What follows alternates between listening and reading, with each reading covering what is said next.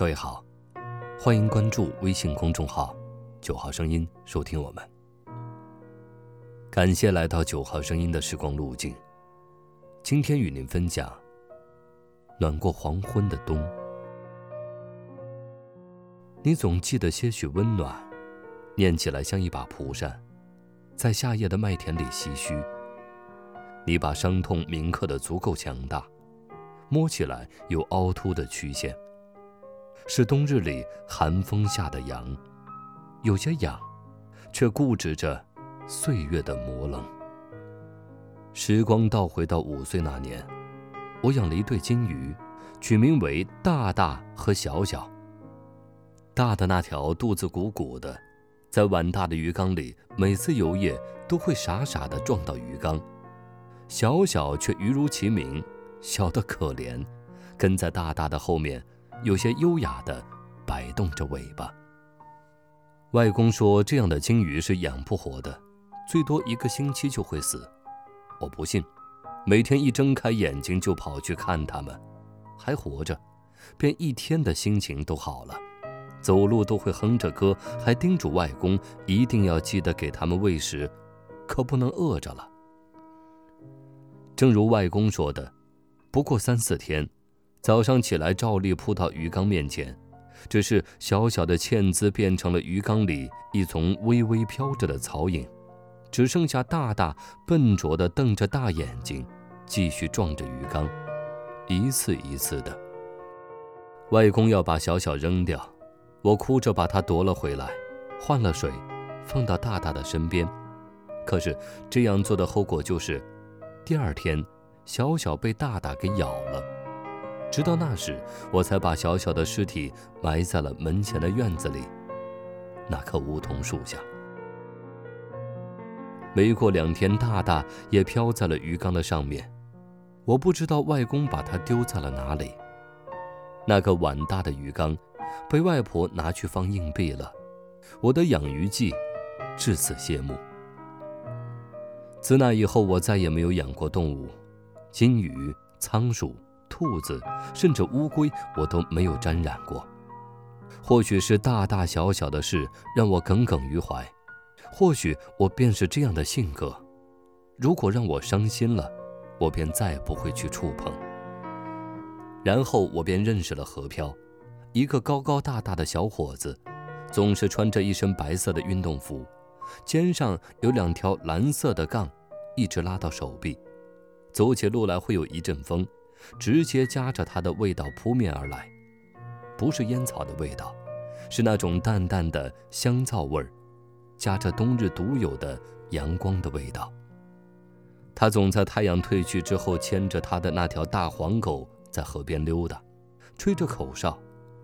那段时间，我喜欢在河边散步，一个人，从黄昏散到月上柳梢头。我离开，他到来。擦肩而过的时候，也会特意提高口哨的音量，眼角有些得意地瞥我一眼。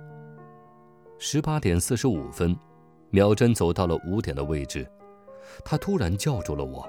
在我们很多次擦肩而过之后，我怯怯地望了一下他的大黄狗，下意识地往后退了退，又怕被他看扁，扬了扬下巴：“你的狗打狂犬疫苗了吗？”他愣了一下，便在夕阳西下时笑得前仰后翻。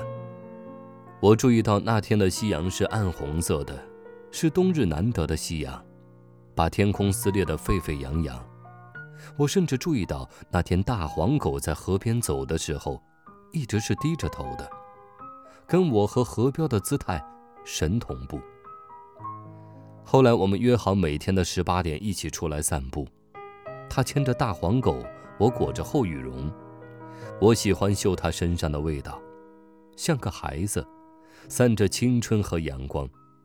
我贪恋它吹口哨时扬起的眼角。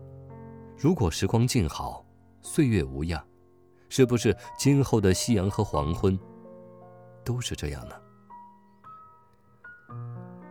立春那天，他从一个黑色的口袋里掏出一条灰色的花条丝巾，塞给我。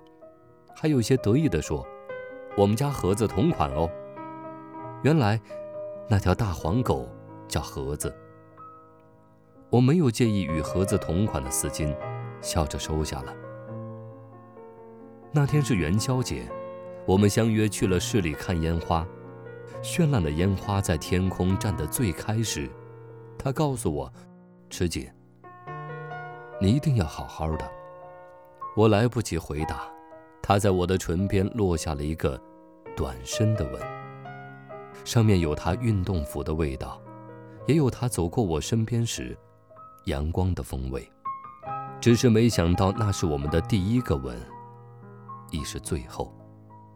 烟花散尽，残余在空气中不肯散去的石灰味儿，侵入鼻腔。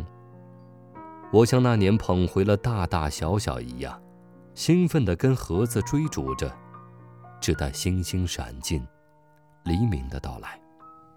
可是从此我再也没有见过河漂，它就像我生命中的某一天的夕阳，褪去了，再也回不来。我亦再也没有见过像盒子一样温和的大黄狗，趴在我身边，伸着舌头，用鼻子蹭我的腿。回忆起来，无比美好。我每天都在十八点坐在河边的靠椅上等待，有时是夕阳，有时只是黄昏，有时是小雨，也下过大雨。我期待河漂会像以前一样。牵着盒子，穿着白色的运动服，吹着口哨，向我走来。经过我时，故意提高的音调。我总是笑着回想我们的擦肩而过，那阵夹着它的味道的风。有一天回到家，我看见了被我遗弃的鱼缸，已经装了满满的硬币。原来已经十七年了。我拿着铲子在梧桐树下铲了半天，什么都没有。原来已经这么久了，是不是人和人有时候的相遇就是为了别离？如果可以，我好想每天黄昏而出，夕阳而过，月出而思，月落而息。你不会消失，我不会停留。烟花下闪过的吻，颈间悬着的丝巾。何飘，我会不会等到呢？今天的九号声音又为你另存了一段时光之旅。晚安。